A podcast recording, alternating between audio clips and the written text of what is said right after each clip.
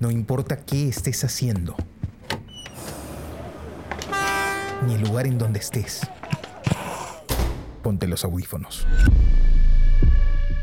Y acompáñanos en este viaje por el mundo de la imagen en movimiento.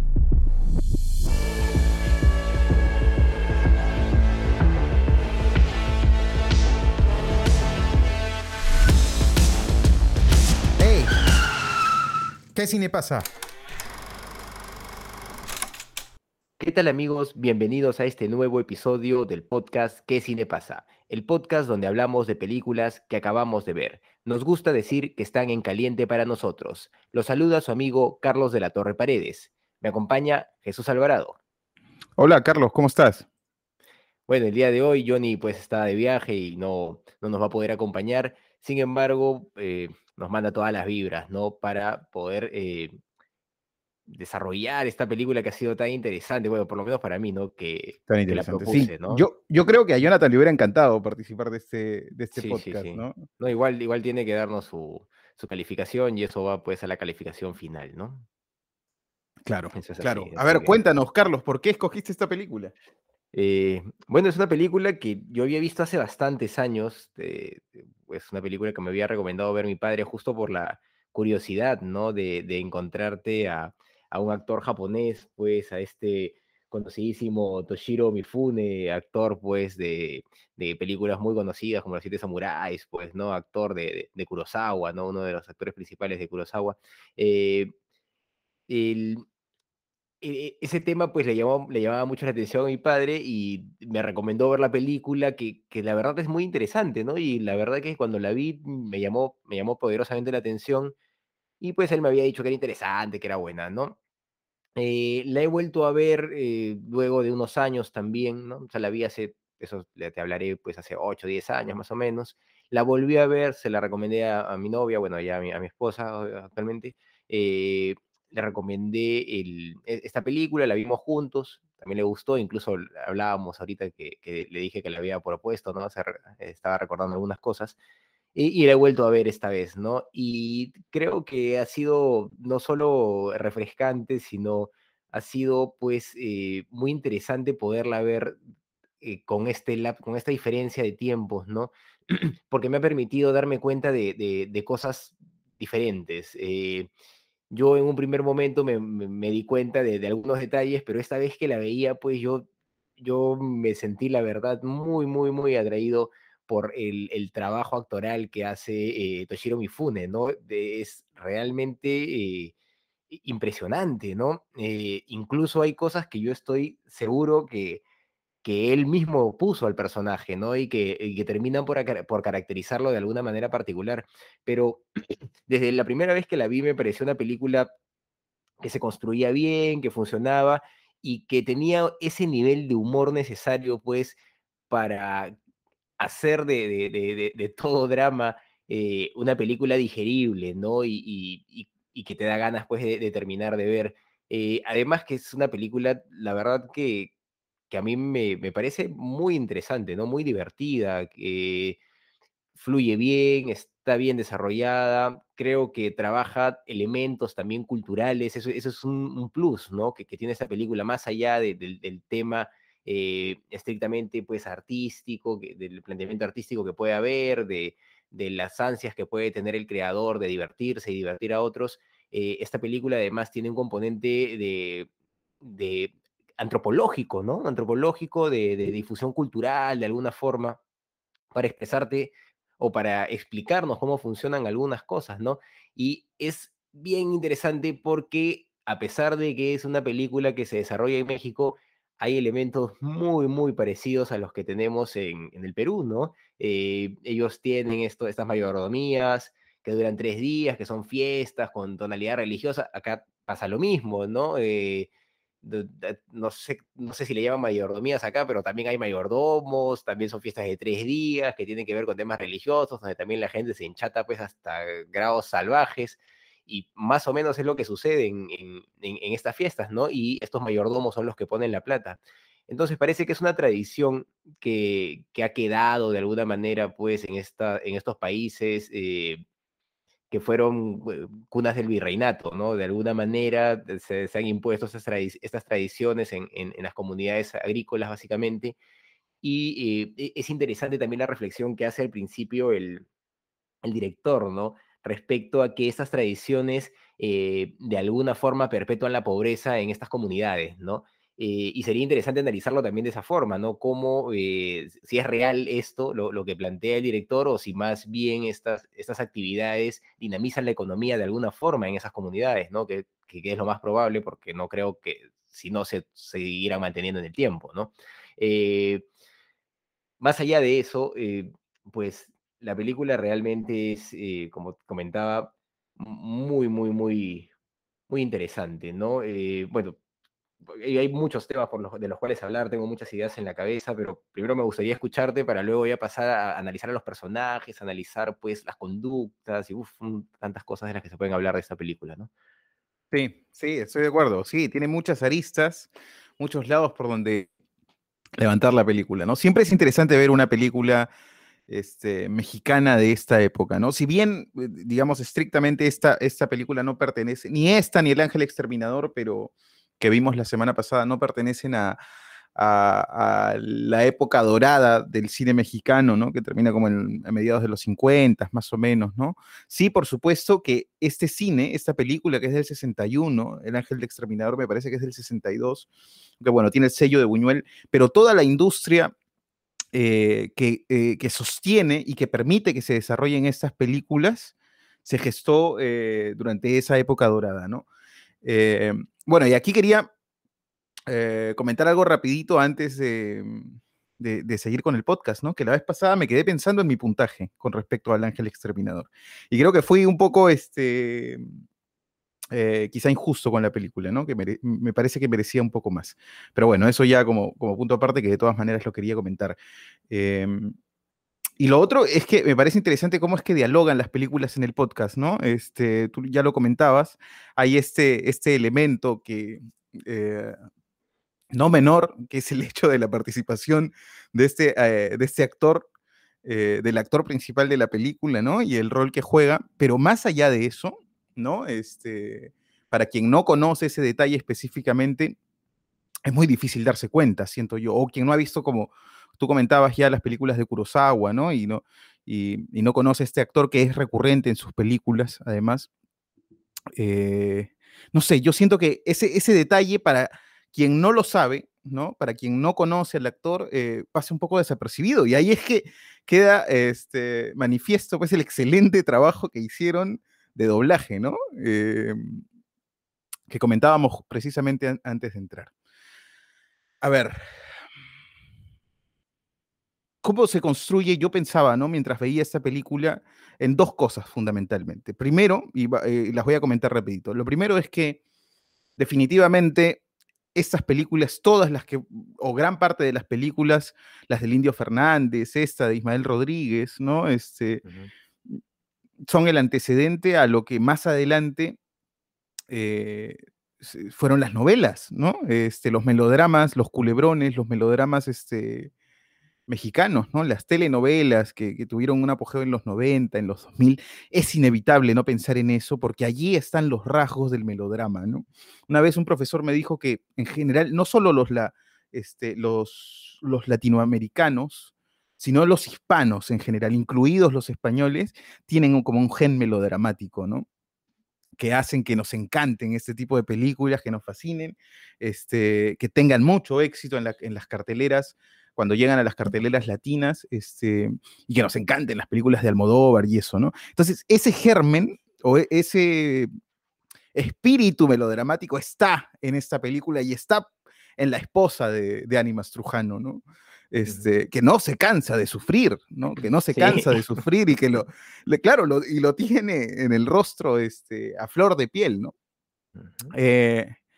Bueno, pensaba eso y también recordaba un dato que es importantísimo, que es genial. Yo llevé alguna vez un taller con, con Ricardo Bedoya del cine latinoamericano, em, con este famoso crítico que tiene su programa en Canal 7 que se llama El placer de los ojos, que es muy recomendable, por supuesto, para quienes no lo hayan visto.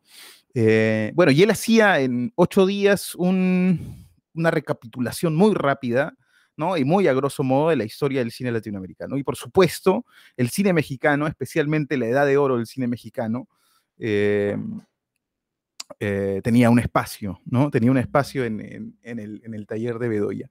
Y él comenta algo que es muy interesante y que es fundamental para la construcción, eh, o bueno, es una, es una posibilidad. Yo podría decir una, me aventuraría a decir que es una hipótesis, quizá, ¿no? Muy interesante que podría explicar el éxito brutal que tuvo la industria mexicana en esa época, ¿no? Y es básicamente que las productoras de películas, ¿no? Las, grandes productoras de Hollywood que hacían las películas eran dueñas también de las cadenas de distribución. Eh, es decir, aquí en Lima, de del cine metro, ¿no? Eh, de los cines que habían aquí en Lima, eran los dueños de, de los cines y de las cadenas de distribución, ¿no? O sea, ellos eran dueños de todo el negocio, ¿no? Y lo que ocurre con la Segunda Guerra Mundial, según lo que comenta Bedoya, es que eh, los norteamericanos empiezan a producir películas de propaganda específicamente para su público, ¿no? Relacionado a películas relacionadas a la guerra. Entonces dejaron todo este espacio gigantesco este, en América Latina eh, y, así eso permitió que se empiecen a gestar estas pequeñas, esta, y en el caso de México, esta gran industria, ¿no? Que se hizo, este, que se hizo eh, gigantesca en, determinado momento, ¿no? Es por el espacio que dejaron los norteamericanos, esta es la hipótesis de Bedoya que me parece interesante siempre comentar, el espacio que dejan los norteamericanos en, las cadenas de distribución de cine mexicano o eh, eh, ubicadas en México, dejan un espacio y ese espacio es ocupado por los cineastas, por, los cineastas mexicanos, ¿no? Y bueno, ya para, digamos, ir, entrando ya en, sazón, más allá de, de estas este, primeras apreciaciones. Es, eh, bueno, es una película, me parece que, que llama la atención, definitivamente, que se puede seguir, que te interesa saber, ¿no? Específicamente hacia dónde es que va la película. Yo siento que es, está enmarcada dentro del género del melodrama, pero tiene varios elementos que, que la hacen interesante, ¿no? Que te hacen querer y odiar la película. Y lanzo el primero, ¿no? Este, es que qué personaje, qué manera de presentarnos a un personaje tan mm, detestable, ¿no? A un personaje que estás odiando desde el primer minuto, claro, sí. Sí, odioso, odioso. Sí, pero es increíble eso, ¿no? Que odies al personaje y te haga seguir ver la película igual, o sea, eh, no sé, tenga bueno, de ver qué va a pasar. Claro, y, aquí hay algo interesante, ¿no? Que yo siento, o sea, ya haciendo como un, quizá un sobreanálisis, ¿no? Pero ya estamos en esto, a ver. Este, mm, yo siento que hay momentos en los que es la empatía con la esposa la que sostiene la atención del espectador. ¿No? Em, sobre todo en estos primeros momentos en que el personaje de verdad se hace, pero este, eh, o sea, uno llega a sentir aberración, ¿no? Por este tipo que no, no hace más que equivocarse, lo hace a conciencia y encima culpa a los demás de sus equivocaciones, ¿no? Eh, entonces yo sí, era, para mí era, era, este, no sé, era como un repelente, ¿no? Sí, sí. Este, pero y en esos momentos, y eso es interesante, yo, digamos ya a nivel de guion, a nivel de, este, de punto de vista de personajes y esto, eh, pero eh, sí había, en esos momentos en los que yo más lo odiaba al tipo, sí sentía como más empatía con la mujer, ¿no? Con el rol que ella jugaba, eh, criando a sus hijos, soportando a este tipo. Es cierto también que, que sí llegaba yo a, mm, a, a, molestarme, ¿no? A incomodarme un poco con, con, ella, con sus actitudes tan, este, Em, pero, es un tema cultural también, ¿ah? es un tema cultural también. O sea, antes las cosas eran diferentes y más en el campo, ¿no? O sea, hay que intentar entender eso también me parece de alguna forma, ¿no? Claro, claro, definitivamente sí, nosotros lo vemos con, desde nuestra perspectiva de, de, clase media baja del siglo XXI, ¿no? Claro, claro. Claro, este, claro, y urbanos, y urbanos además, este, con muchas diferencias. Pero bueno, eso, eso como primeros elementos. Lo otro es que me parece genial cómo empieza la película, ¿no? Eh, porque te va a hablar de algo y la película asume, como deben asumir todas las películas, que la gente no sabe, ¿no? Que el, quien te va a ver no sabe necesariamente aquello que el guionista sabe, ¿no? Entonces, el director sabe que te tiene que eh, o entiende o llega a la conclusión de que tiene que explicar todo este rollo de las mayordomías y lo hace de esta forma tan particular y rápidamente te pone en contexto, ¿no? Y lo relaciona directamente con el personaje. Eso, em, que bueno, que, se puede entender, yo no siento que sea el caso, pero muchas veces se puede entender como un cliché, pero yo siento que lo resuelve bien, muy bien el director acá, ¿no? Este, porque la forma de ese momento, ¿no? Eh, la voz de quien habla, ¿no? De este narrador que te cuenta acerca de las mayordomías y la importancia, y habla de Animas Trujano, este, es distinta, ¿no? O sea, hay una diferenciación eh, del relato con respecto a eso, ¿no? Este, es como, bueno, antes de que entremos a esto, te voy a explicar este pequeño detalle de aquí, ¿no? Y la forma de la imagen también es diferente, ¿no? Eh, Más documental. es, claro, tiene como un perfil más documental, ¿no? Este, eh, está, tiene como un, eh, un- un- frame que, ¿no? Un frame negro que rodea la imagen, ¿no? Entonces, este, y te explica con claridad y muy rápido cuál es el contexto, cuál es el asunto y cuál va a ser un tema fundamental eh, dentro de la película. Entonces el director pone las cartas, ¿no? Pone las cartas sobre la mesa y como uno como espectador lo entiende, lo acepta. Yo sí había escuchado este, esto de las mayordomías, ¿no? En la, Mm. en la, en la sierra, en los pueblos de la sierra sobre todo. Eh, sí, pues pueblos de la sierra, ¿no? Eh, Sí, sí. mm, se habla mucho, se habla mucho de eso, ¿no? El mayordomo y eso. Usualmente siempre es eh, quien tiene más dinero, ¿no? Este, muchas veces este, vive en el extranjero, además, ¿no? Porque, eh, y entonces envía dinero para la fiesta y esto, y es como una cuestión de prestigio, ¿no? Eh, y aquí lo grafica el director muy bien y lo, y lo desarrolla, ¿no? No sé, ¿a ti qué te pareció, por ejemplo, este, este- esta, esta intro a la película? A, mí me pareció interesante, justamente te comentabas eso, ¿no? Cómo cambia también el tema gráfico.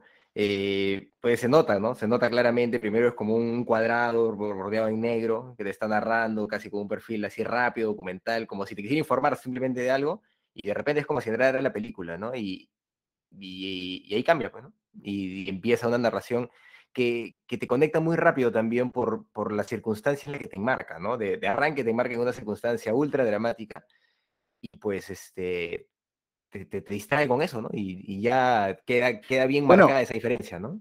Yo pensaba, este, y eso es lo genial de los relatos, ¿no? Porque yo vi esa escena y yo pensaba, ya, ¿cómo, cómo superas esto, no? O sea, este nivel de... eh, porque arranca pues con algo brutal, ¿no? Que es la muerte de un hijo que este personaje desprecia, que lo grafica muy bien, lo pinta ya desde el comienzo como un personaje despreciable.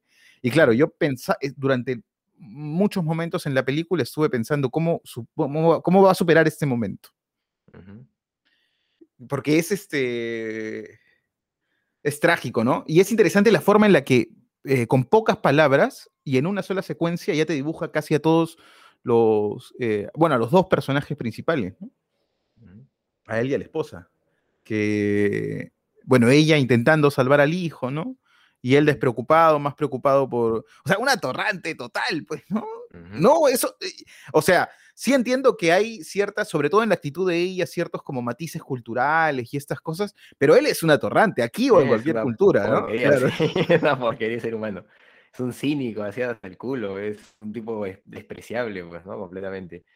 Pero en esa, en esa porquería es un personaje riquísimo, ¿no? Es este, sabes hacia dónde va a ir y aún así eh, es un personaje que, que te sorprende y te hace renegar, ¿no? De- yo recuerdo este momento en donde le clava el trincha al, al muchacho Mm, sí, y claro. yo lo que pensaba es, este es un imbécil, lo que yo pensaba es, puta madre, este es un imbécil, decía, lo que está haciendo este es un imbécil, porque está arruinando todo permanentemente, ¿no? Y, y- Ujú. y pues, y sí se la crees, ¿no? O sea, lo más interesante es eso, que, que, que, que sí crees que una persona puede actuar como, como, este, como este sujeto, ¿no? Está tan bien desarrollado el personaje y también interpretado, también dicho sea de paso, que, que pues eh, funciona muy bien, ¿no?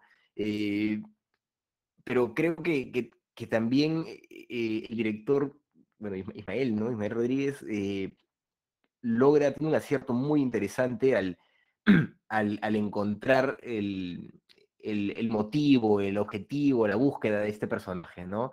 Y, y es esta búsqueda, pues, por, eh, por atención, miren, por sentirse importante de alguna forma, porque sabe que es un ser minúsculo, pues, y despreciable, ¿no? Eso lo tiene, tiene conciencia plena de eso, ¿no? Y, y entonces eh, siente su vida miserable, ¿no? Yo, yo, yo, lo entiendo de esa manera y desde el principio lo, se, se, plantea de esa manera, él lo único que quiere es que lo vean, que lo vean sonreír, que la gente lo esté mirando, ¿no? Y que, que puede parecernos ridículo, ¿no? En un primer momento, a mí por lo menos me, me, me saca de, de, contexto, en un primer momento digo, ¿qué, ¿qué pasa? ¿Por qué este sujeto es así? Pero luego, pues, el tipo es así, ¿no? O sea, eh, lo asumes como una característica de este sujeto y, y pues es un tipo despreciable en, en todos los sentidos. Y, la figura de la mujer es, es, es, bien interesante, ¿no? Porque si bien cumple un rol que puede ser entendido como cultural y en el guion puede estar entendido también para generar el efecto melodramático, eh, es un personaje pues que, que muestra eh, también mucha multidimensionalidad, ¿no? Eh, yo recuerdo este momento en donde le deja la moneda, por ejemplo, no sé si, si recuerdas, que, que, le empieza a, a, esconder en distintos sitios claro, sabiendo que la va a encontrar. Claro. E, ese, ese, momento es bellísimo, o sea, la mujer, o sea, dentro de todo, dentro de su, de su, lógica, dice, bueno, este tipo es mi marido y pues este, tengo que quererlo, ¿no? Pese claro. a que sea lo que sea, tengo que quererlo. Bueno, hasta los hijos le reclaman, ¿no? Sí, todo el mundo le reclama, sí, claro, claro. Es, también tiene una frase cuando le pega al muchacho, ¿no te acuerdas? Ve a sus hijas, claro. dice, su mamá los apapacha, yo los pego. Yo les pego, porque no quiero más. claro, pues, bueno, es que, eh, y ella lo sabe, ¿no? O sea, ella está perfectamente, quizá ese es como el elemento que le da eh, a ella, uh, o, o la hace un personaje altruista y no una idiota, ¿no?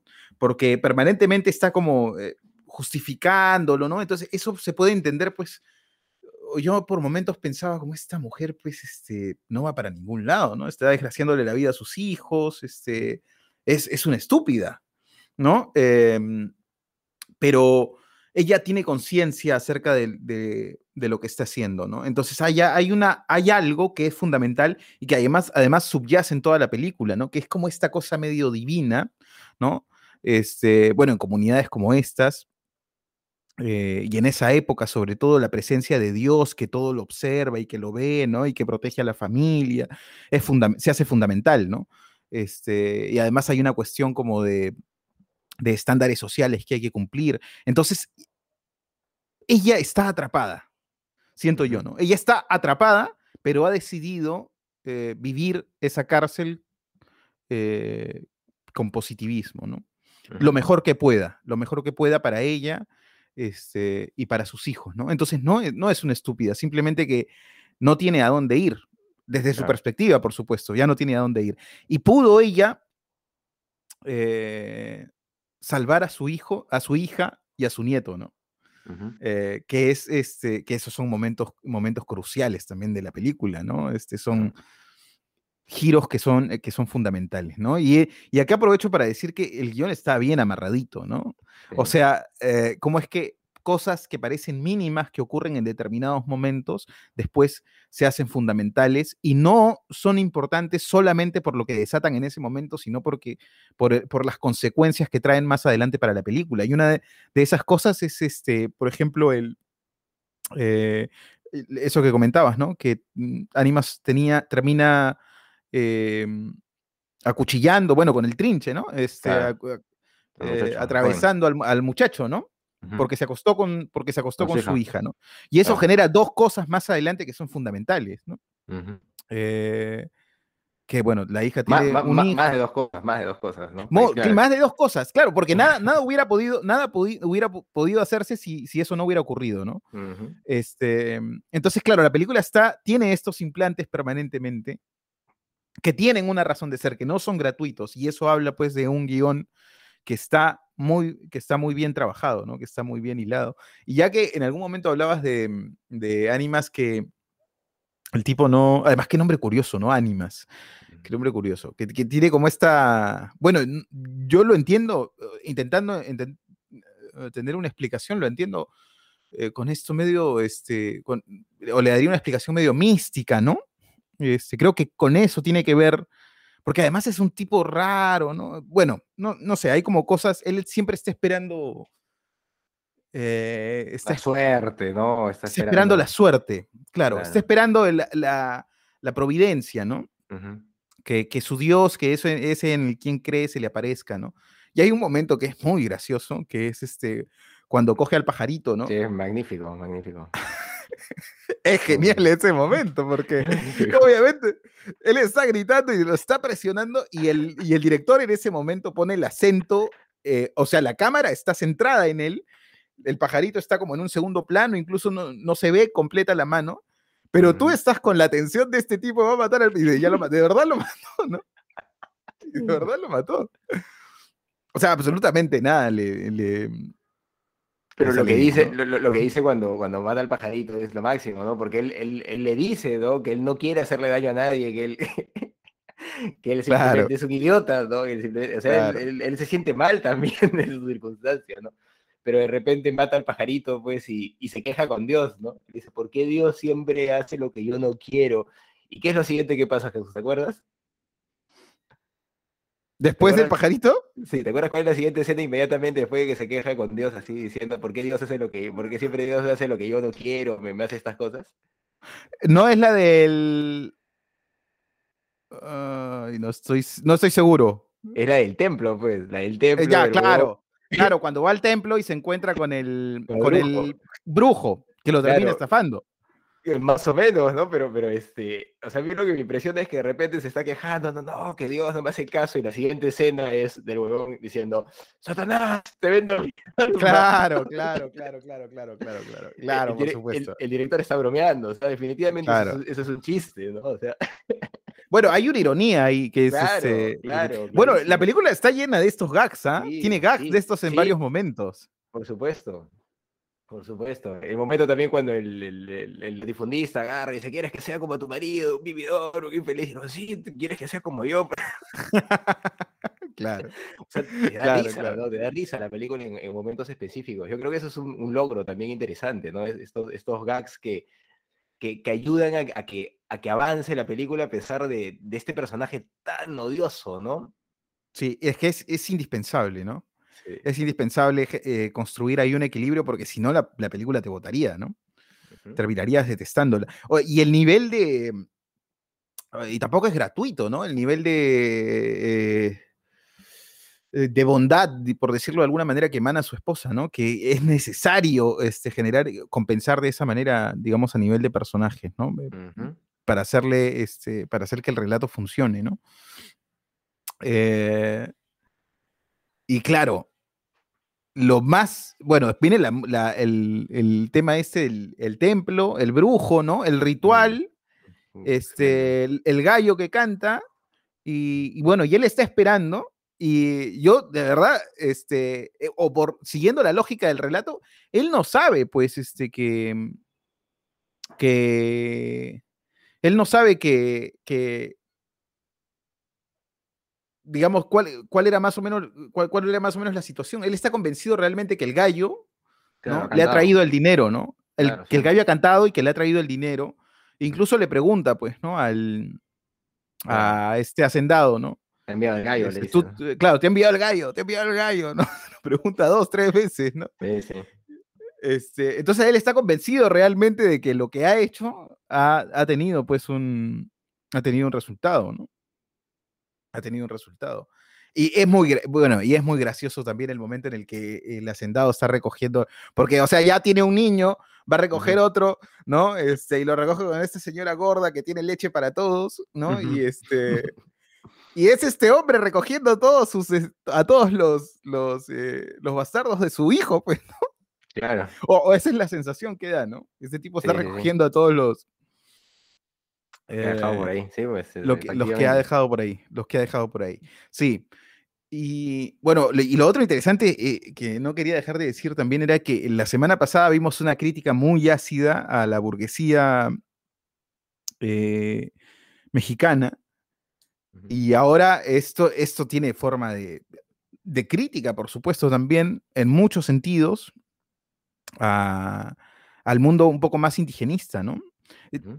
Durante esta época se hicieron muchas películas. Este, Emilio el Indio Fernández hizo, hizo varias películas también de, este, que tenían como temática precisamente a este sector, ¿no? Este, y los dramas que este sector, que el sector este, indígena de, de México vivía, ¿no? En determinado momento, con el foco en la pobreza, con el foco en estas cosas también.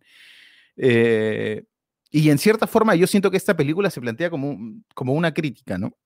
Este, a, las formas sociales de, ese momento, ¿no? Sí, probable, eh, ¿no? Claro, y, lo otro curioso es que mm, el director de fotografía de esta película es Gabriel Figueroa también, pues, ¿no? El mismo director de fotografía del Ángel Exterminador, eh, el mismo director de fotografía de las películas del Indio Fernández, este, que bueno, eh, es, pues basta ver mm, los planos hechos en la película para darse cuenta pues del nivel de, de preciosismo que él le pone como a, los planos, ¿no? A ese tipo de película.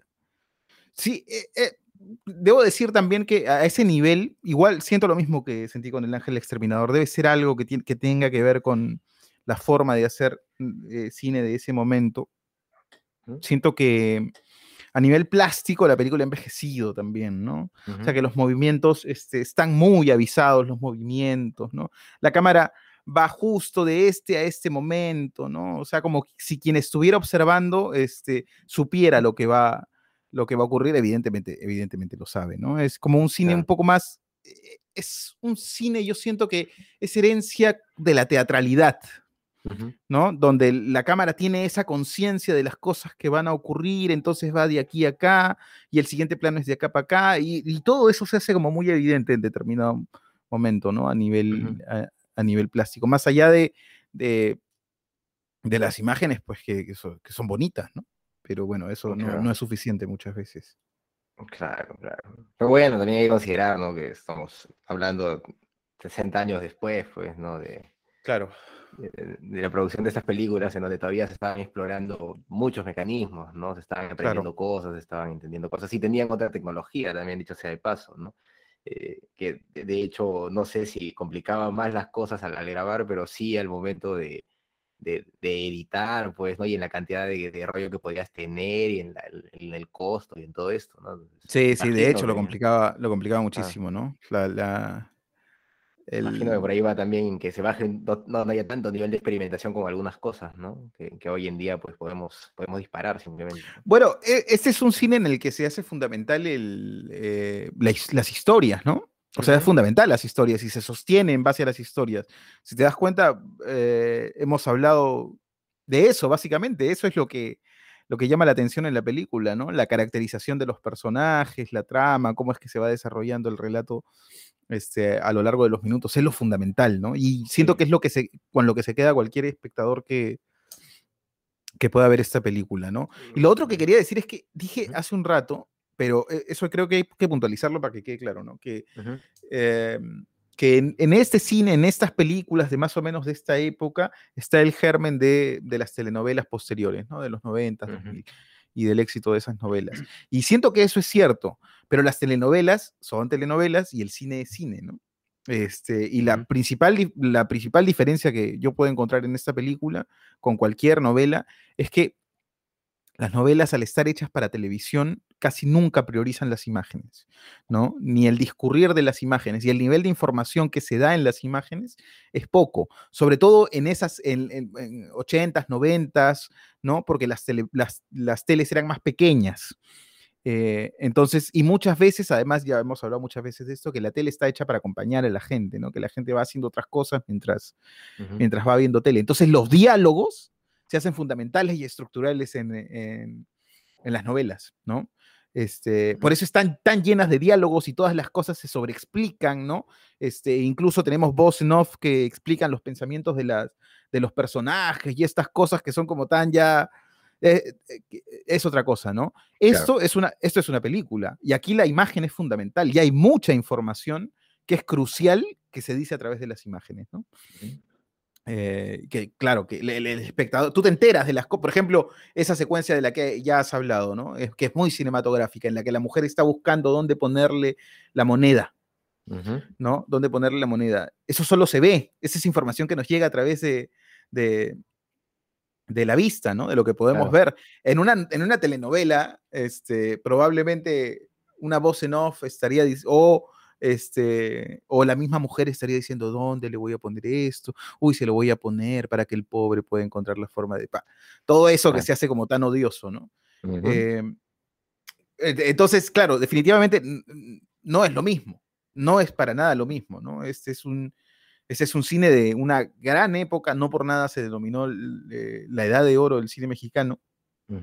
Eh, y bueno, específicamente no, no de esa época, pero por supuesto que está enmarcada en ese contexto ¿no? industrial. Este, eh, y, tiene, digamos, varios méritos de eso y varias escenas que son muy cinematográficas. Sí, sí, definitivamente. bueno, el, trabajo creo que visual es interesante, ¿no? Yo pienso más allá de, de, este, estos grandes, de estos grandes planos que a veces muestran, ¿no? Eh, hay momentos, yo tengo en la cabeza este momento en donde ya se ha dado la fiesta, ¿no? Esta mayordomía, él está decepcionado porque nadie le hace caso, ¿no?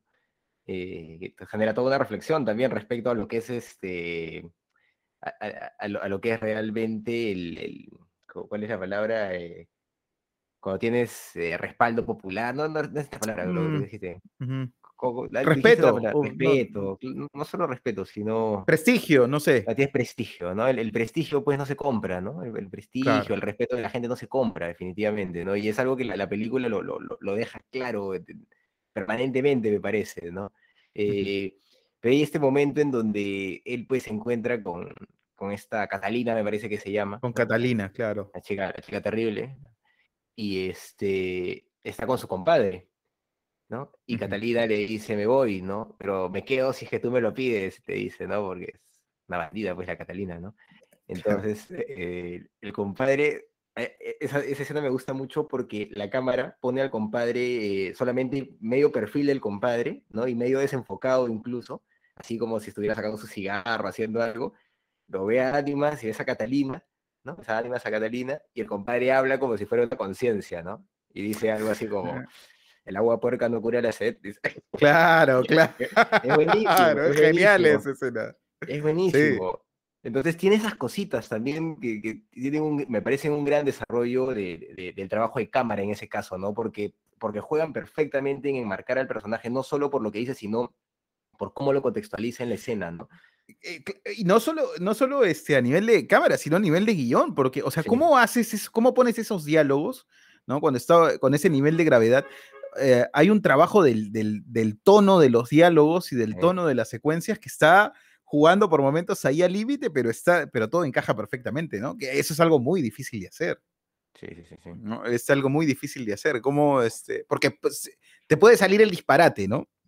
Pero en este caso funciona perfectamente, funciona perfectamente con la película y me parece con el con la actuación de Animas, de Animas Trujano también, bueno, de Toshiro, ¿no? Em, un actorazo, eh, sí, que es, que es un actorazo, ¿no? Que está jugando con los gestos también en ese límite, ¿no?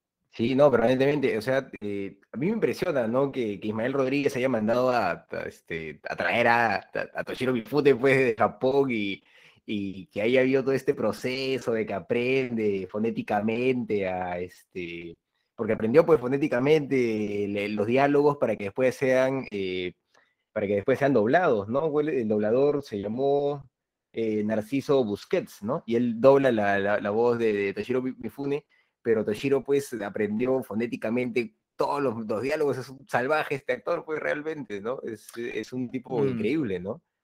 Bueno, yo recuerdo que una vez en una clase de actuación, el profesor de, una clase de técnica actoral ¿no? para, para, directores de cine, eh, el profesor de la clase nos dijo, hablando pues de, de doblajes y estas cosas, dijo este, que cuando tú veías una película doblada, o sea, una película en un idioma original que, bueno, usualmente es el inglés y que nosotros vemos doblada al español, pero podría ser al revés tranquilamente. Este, cuando tú ves una película doblada, estás viendo la mitad de la actuación. ¿no? Eh, porque mucho de la actuación y de la interpretación del actor muchas veces no está en los gestos, ni en los movimientos, ni en nada, sino en las, este, en las palabras, ¿no? En la forma de decir las cosas. Este, eh, y eso se podría, eh, se podría pensar también, o, me hiciste recordar eso ahora que comentabas esto de, Narciso y de, y de, Toshiro, ¿no? En realidad es un personaje, Animas es un personaje que está construido con estas dos dimensiones y son los dos los intérpretes del, personaje, ¿no? Sí, claro. Eh, porque eh, ya en mi mente no se puede separar esa voz de, esos gestos, ¿no? De, esa, de esas acciones tan aberrantes por, por momentos, ¿no? Genial. Genial. Me, impresiona la, la verdad, ¿no? El, el, que se haya mandado con eso, o sea, de hecho debe haber salido caro ese proceso, ¿no? En esa época, bueno, hoy es más barato, sigue siendo caro, pero en esa época debe haber sido, o sea, es una logística brutal. No, y está trayendo a la estrella pues, de Japón, de, de, Kurosawa, o sea, no es poca cosa, ¿no? Claro. claro, no es poca cosa. Ismael se mandó con todo, y, y creo que es un acierto, ¿no? Porque eh, Toshiro realmente le imprime algo a este personaje. Claro, en la, en la confluencia de, de, esta, de este doblaje de Narciso, pues se, se, construye de todas maneras el personaje, pero Toshiro yo, yo estoy convencido de que le imprime eh, gestos particulares, que le imprime incluso actitudes particulares. Yo recuerdo es esto que, que, se vuelve característico en él de que se enrolla los pelos del pecho, ¿no? No, no sé si, si lo recuerdas, que es algo que, sí, hace a lo largo de la película. Yo, o sea, no sé, no sé qué, tal vez estaba en el guion, ¿no? Pero me da la impresión de que no, que no tiene por qué haber estado en el guion, ¿no? De que eso es algo que al final ha salido de parte del, del, mismo actor al, conocer al personaje, ¿no? Tranquilamente puede haber sido así. O sea, pudo haber estado en el guion, pero bueno, eso no lo sabremos hasta ver el guion y el original, ¿no? Este, no los posteriores a la película, pero difícilmente podamos desentrañarlo, pero es muy común eso, ¿no? Eh, de hecho, se comenta mucho que, que los mejores directores son los que le dan espacio a los actores este, también para interpretar, porque si no le estás quitando el trabajo al actor, pues, ¿no? Si todo se lo vas a decir, si todo se lo va, este, el, actor no tiene nada que interpretar eh, y se queda, pues, este, y, eso debe dar una gran sensación de vacío, ¿no? O sea, que te, que te llamen casi como para apretar un botón nada más, ¿no? Solo para ejecutar aquello que el otro quiere que digas, eh, a que hagas o que digas, no, no, no tiene sentido. Los grandes actores siempre ponen este, interpretaciones, gestos, de su propia cosecha, ¿no? Eh, claro, y, así se va construyendo, pues, este, se van construyendo los grandes personajes eh, como este, ¿no? Eh, ah, me, hiciste recordar ahora que, bueno, mencioné, es algo que él hacía usualmente como, como cuando estaba así cavilando, ¿no? En qué pensaría este hombre, pero hay un momento en el que recién el hijo se entera, ¿no? Que llegan, este, llega el hacendado y que hay trabajo y que esto y, y lo otro, y la mujer y el hijo quedan en ir a hablar con el padre, ¿no? Dicen un par de palabras y los dos van a hablar con el padre. Y en ese momento tú eh, eh, intuyes más o menos lo que viene, ¿no? Pero aún así quieres ver, quieres ver este, lo que va a ocurrir. Y tú intuyes, por supuesto, que este tipo, cuando le mencionen que y, ocurre, y ocurre tal cual, ¿no? Que la mujer dice la palabra trabajo y el tipo se levanta y, y tira todo, ¿no? Y golpea al hijo y, se, indigna, pues, ¿no? Porque ¿qué es eso de estar trabajando? Yo nací para mandar, ¿no? No le enseñes a tus hijos a obedecer, dice el idiota, ¿no? y eso es algo que a, eh, eh, a, lo largo de la secuencia, en esta tensión que se va construyendo en los diálogos, este, tú lo esperas, ¿no? Eh, este, este, tipo va a reaccionar mal en algún momento, pero, pero te quedas, pues, este, eh, eh, sostienes la atención para ver cuál, cuál es la reacción de él. Y, es bueno también que las películas, eh, los relatos, las historias en general, también vayan dando, le vayan dando, perdón, pequeñas victorias al espectador, ¿no? Que el espectador espere algo y que lo reciba, ¿no? pequeñas, pequeñas victorias, para que no se desaliente, ¿no? Y, y permanezca también en el relato. Em, pero por supuesto, y aquí viene lo que yo considero que es lo mejor de la película, porque yo me estuve preguntando a lo largo de la película cómo va a superar la primera secuencia, ¿no? O sea, el impacto de la primera secuencia, la muerte del hijo, ¿no? ¿Cómo superas eso? Y además, otra cosa que era fundamental, ¿no? Que la película ya se estaba terminando. Pues usualmente, bueno, para el podcast yo veo las películas, este, em, y voy anotando algunas cosas y, este, y veo los tiempos más o menos cuando siento que hay giros, ¿no?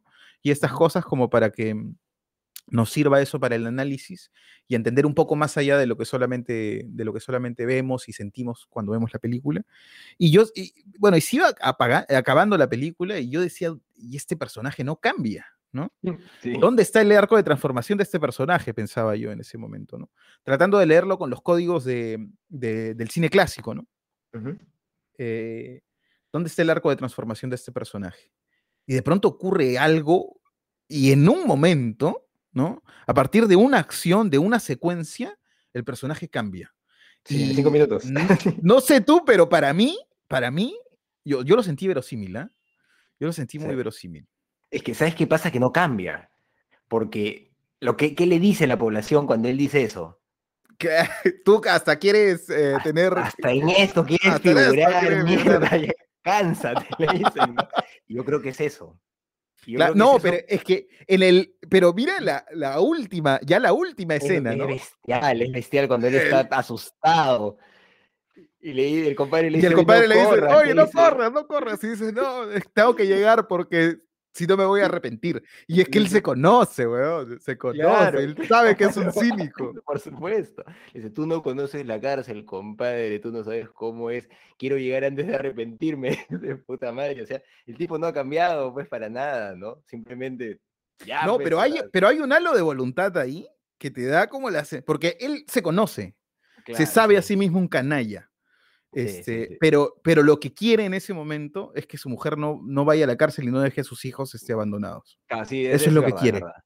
Eso es lo que quiere. Entonces, él se obliga a sí mismo, se lleva al límite, de verdad se lleva al límite emocional, ¿no? Un tipo como él en una circunstancia como esa, corriendo hacia la cárcel y diciendo, quiero llegar porque si no me voy a arrepentir. Puta, Es muy buena. Es muy buen final, weón. Muy, ¿eh? buen, final. Y es gracioso al mismo tiempo. O sea, sí, claro. sí, sí, o sea, es, una película muy interesante, ¿no? Definitivamente. Yo creo que, que la debería ser más conocida, ¿no? Debería ser mucho más conocida. seguramente en su época fue. Lo que pasa es que se produjeron muchas películas y bueno, ah, eh, pero las más conocidas este, son, por supuesto, de esa época las de Pedro Infante, ¿no? Claro. E incluso muchos dicen que con la muerte de Pedro Infante, pues ya se acabó la, la edad de oro del cine mexicano, ¿no? Este, mm, pero claro, e, es una película hecha en un contexto en el que se hacían tantas películas, ¿no? Este, y, muchas muy parecidas, ¿no? De hecho, yo te, te podría mostrar otras con un tono un poco más melodramático y eso, pero eh, algunas películas del Indio Fernández y tú reconocerías tranquilamente como ya un código, ¿no? Creo que eh, eso es fundamental, ¿no? Lo que todavía no se puede decir del cine peruano, creo que el cine peruano como tal no existe, que lo que existe son como diversas intenciones hechas por, eh, por distintos directores, puede haber un cine regional de repente, ¿no? Algunas cosas más limitadas, pero en esa época sí puedes hablar de un cine mexicano porque sí tú puedes identificar en varias películas rasgos comunes, ¿no? Que, puede, que hablan de una corriente o de una forma de hacer, ¿no? Eh, entonces, este, bueno, ya olvidé, me olvidé a qué iba. Pero bueno, me quedo con ese, me quedo con ese final. Ah, ya estaba comentando eso que debería ser más conocida la película, ¿no? Sí, pero me quedo con ese final, ¿no? Me quedo con ese final que fue, creo que el, el final paga la película, paga la película, ¿no? Eh, si tú tienes dudas con respecto al personaje y esto y lo otro, creo que al final eh, hace la película reconfortante, ¿no? Mm, te da por lo menos la sensación de un aprendizaje, aunque sea pequeño. Y es que, claro, y en este personaje, como es tan cínico, es tan, tan malo, que un, aprendizaje, este, aunque sea pequeñito, se valora, pues, ¿no? Se valora eh, y reconforta, pues, ¿no? Saber que... ah, bueno, y lo otro que quería comentar era que, bueno, lo hemos dicho otras veces también, eh, que es casi como ya mm, está, está en el libro de, las, de, de los hacks, digamos, del guion, que es el final irónico, ¿no? El final irónico, eh, que en esta película está, ¿no? El objetivo que él viene persiguiendo a lo largo de toda la película es ser mayordomo, quiere ser mayordomo, mayordomo, mayordomo, mayordomo, ¿no? este, y lo consigue, pero lo consigue de la manera más eh, despreciable, más o menos. Despreciable, despreciable. Y está ahí, además está ahí, y estamos nosotros ahí para ver que es despreciable, que la gente lo desprecia, ¿no? Que lo aborrecen, ¿no? Porque ¿qué es eso estar vendiendo al nieto y esas cosas? Se lo dice, ¿no? Este año vendió al nieto, el próximo vende un hijo, ¿eh? Claro. Entonces, eso, eso, es eso es fundamental, yo siento, en una película, ¿no? Para que se aprecie. Que el personaje logre su objetivo de alguna manera, este, pero, pero no pues este, como, lo, como lo esperaba, ¿no? O que no lo logre, pero que se lleve algo de, ese, del trekking que ha sido la, película, ¿no? Y las peripecias de la película. Eh, bueno, entonces yo la he disfrutado. Sí, sí. Yo creo que es inevitable disfrutar esta película. Pero bueno, entonces pasamos a calificarla, si te parece. Claro, dale. Vamos la calificación De, de, Johnny que nos la pasará. Claro, sí, la sumamos. Bueno, voy, claro, voy yo, voy yo.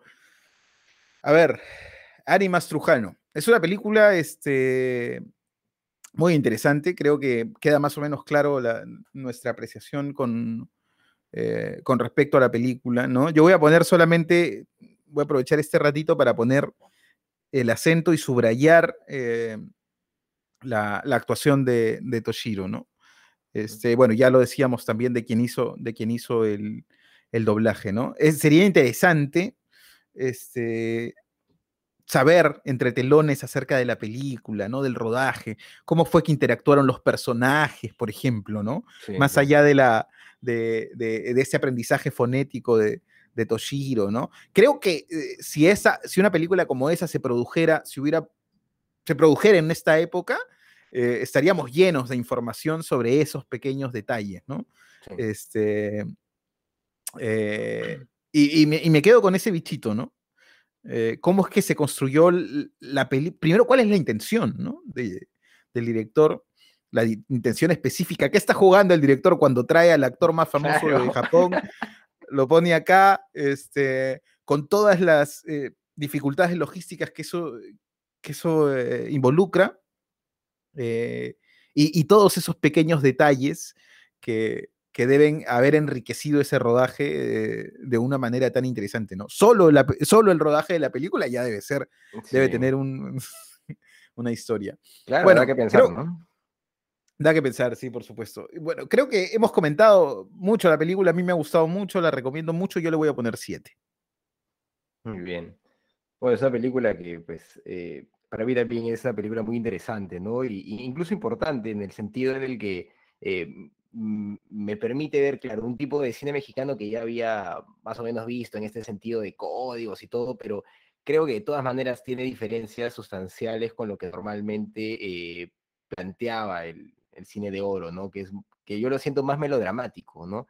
Eh, en este caso, por el lado de la mujer, claro, está el tema del melodrama, pero yo lo que, a lo que me enfrento permanentemente es este, este ser despreciable, ¿no? Que de alguna forma eh, se hace eh, digerible, ¿no? Y ahí está la magia, me parece, de, de Animas Trujano y, de, y del planteamiento de, todo este universo que se construye, que eh, también es, es muy, muy rico respecto a sus códigos y respecto, pues, a, a sus enseñanzas, ¿no? Hablábamos de esta frase que dice, por ejemplo, el el compadre, ¿no? Que, es una frase bellísima y que trae mucha sabiduría y se puede aplicar en cualquier momento de la vida, ¿no? Que es, ese, que es esa del agua puerca no, no, no cura la sed, ¿no? Que es el agua sucia no, no te va a aliviar la sed, es lo que significa.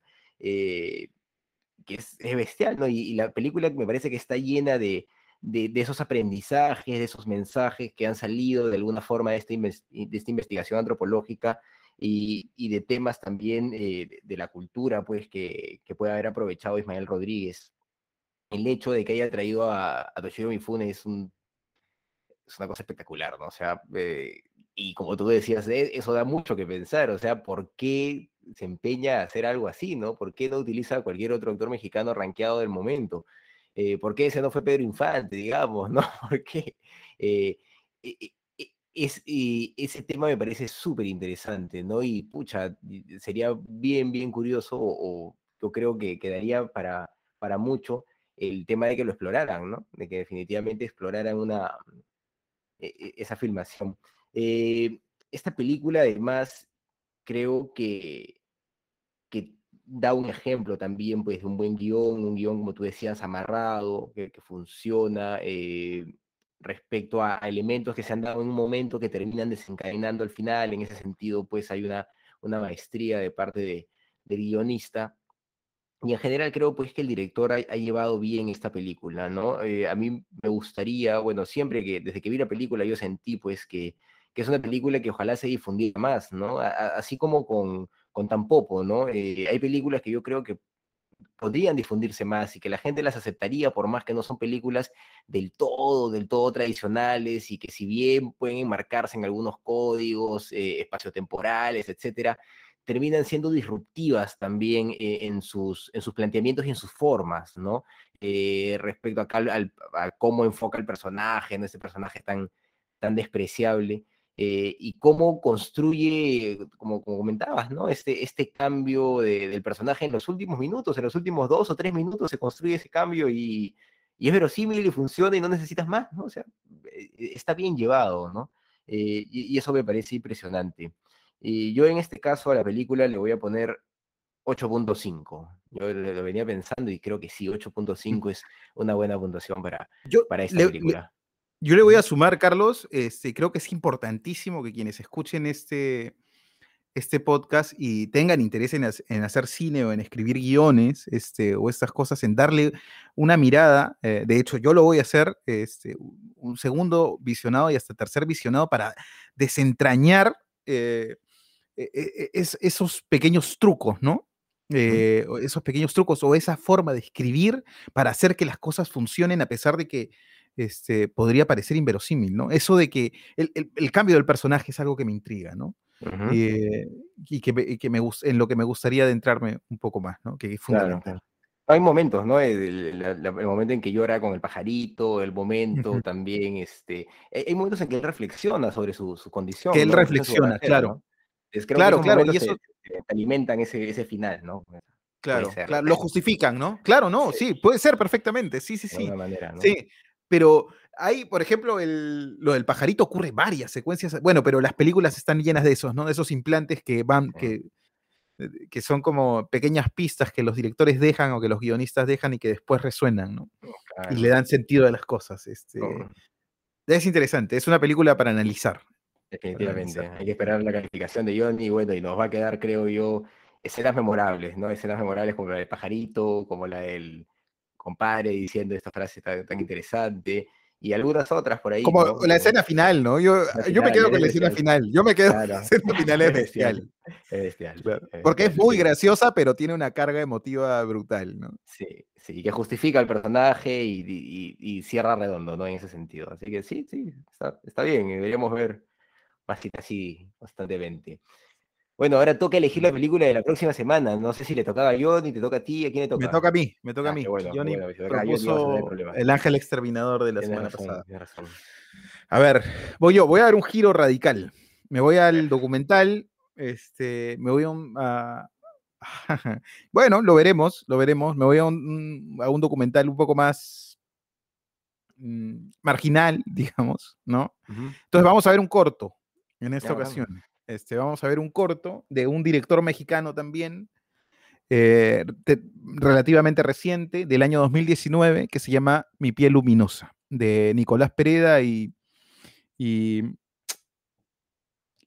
y Gavino, Gavino Rodríguez. a ver, perdona que lo confirmo, Lázaro Gavino Rodríguez. Lázaro Gavino. Nicolás Pereda y Lázaro Gavino Rodríguez. Mi piel luminosa. Perfecto, eso vamos a ver la próxima semana. Y bueno amigos, eso ha sido todo por esta ocasión en su podcast ¿Qué cine pasa? Esperamos que les haya gustado. Hemos sido sus amigos Carlos de la Torre y Jesús Alvarado. Hasta una próxima. Chao.